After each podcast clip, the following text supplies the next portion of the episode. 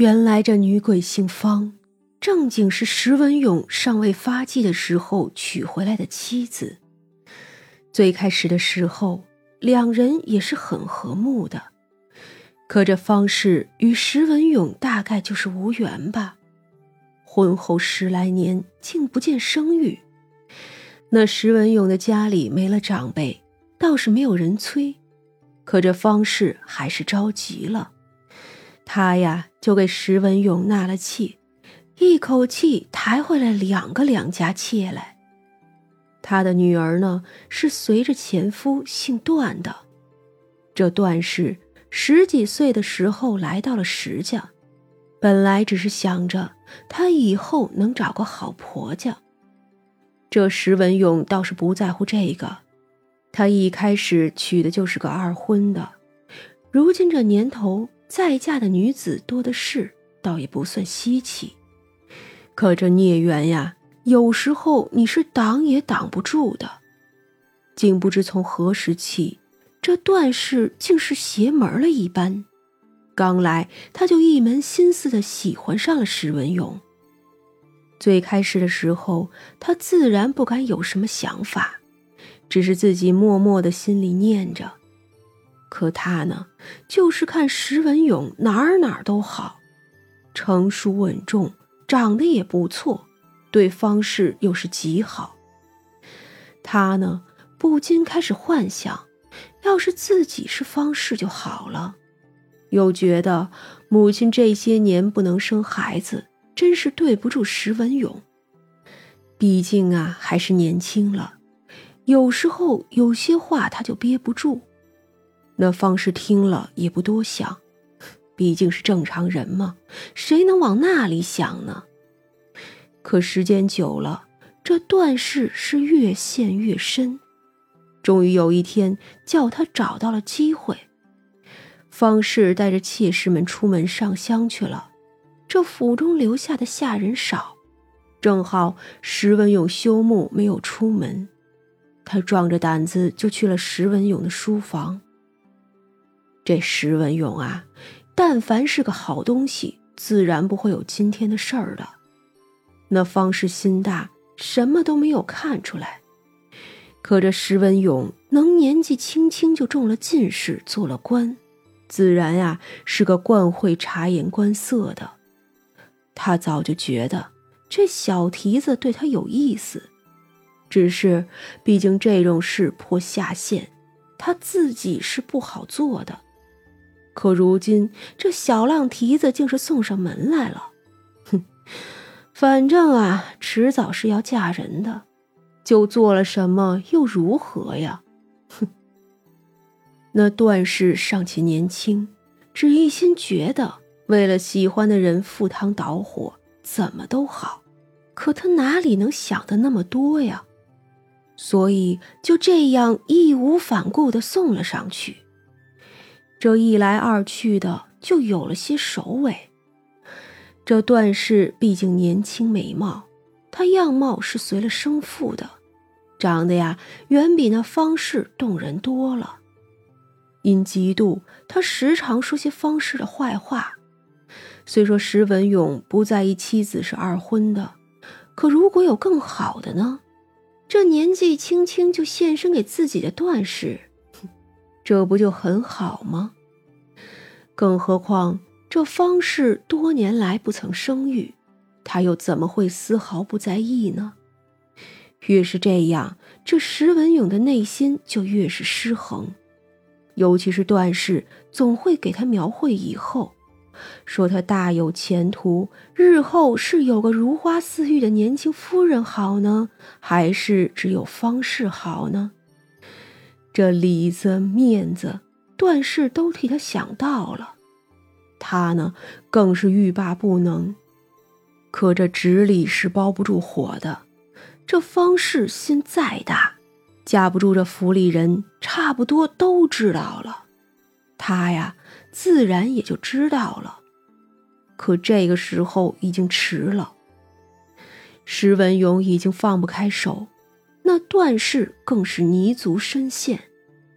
面对方氏的打骂、哭泣，他心里只有烦躁和恨意。你自己就是配不上他，就这你还要拦我？哼，你呀就该下堂求去。十郎那样的人是你配得上的。当年的段氏是这样对方氏说的，而石文勇呢，对这件事连解释都不想解释。那方氏又气又怒，可一边是自己的夫君，一边是自己的女儿，而他在中间该如何做才好啊？我当时不知道怎么办，我甚至都想过，要不就和离算了。和离后，我带着他远走高飞，他还小，还有以后。可他们真的好狠心，好狠心呐！竟然连这样的机会都不肯给我。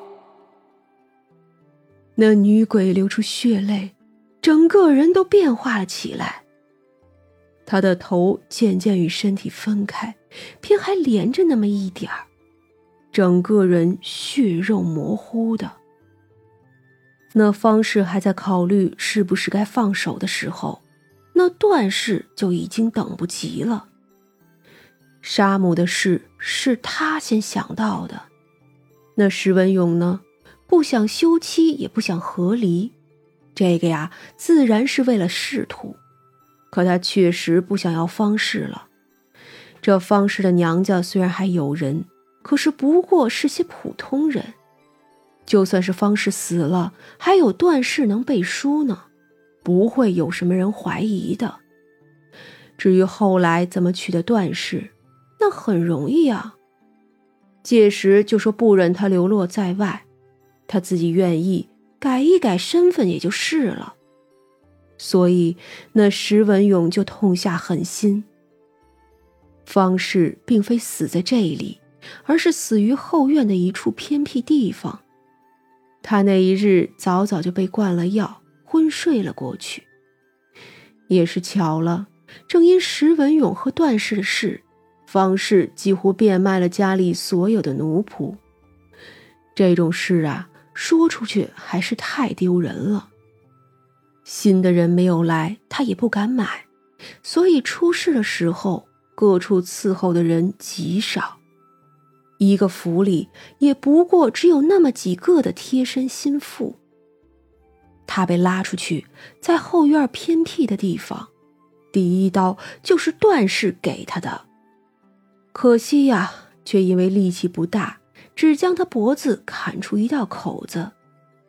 那方氏因为剧痛醒来，却看着自己的女儿提着一把剔骨刀，那刀正在滴血，正对着他，而他的夫君还嫌弃段氏力气小，夺走他的刀，猛然插进他的脖子。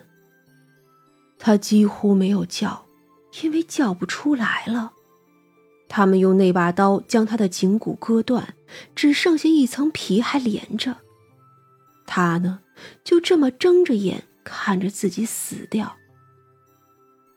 他们说我是疾病去了，以为死的不好看，所以一早就封了棺木。不过就算是不封，我娘也来不了。他听说我死了就晕过去，我的头七还没有过，他就也下去了。那段氏连假身份都没有用，就被我那夫君用我远房表妹的借口留在了府里。他们俩就那么一直过着，一直到了一年多后，段氏十六了，他俩也就成了婚了。也就是那一年，施文勇外派出去做官，一走就是十年。我恨呐！我恨的都要忘记我自己了，终于是上天垂怜，叫我成了个恶鬼。我出不去这个宅子，可他们竟然回来了。你知道我是多大的毅力，才能忍住没有第一时间就杀了他们？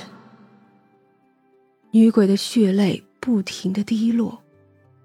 石文勇现在每夜都能梦见我当年被砍头时的痛苦。而段氏呢？他每天不分白天黑夜都能看见我，看见我对他笑，对他哭，看见我的头掉下来。我真是得忍住啊！我得忍住啊！你的经历确实悲惨。这么说，你没有对不相干的人下手？那女鬼定了定神，缓缓恢复了容貌。没有，石文勇那个妾不是我杀的，他本就病重，八字轻，也可能有冲撞了些吧。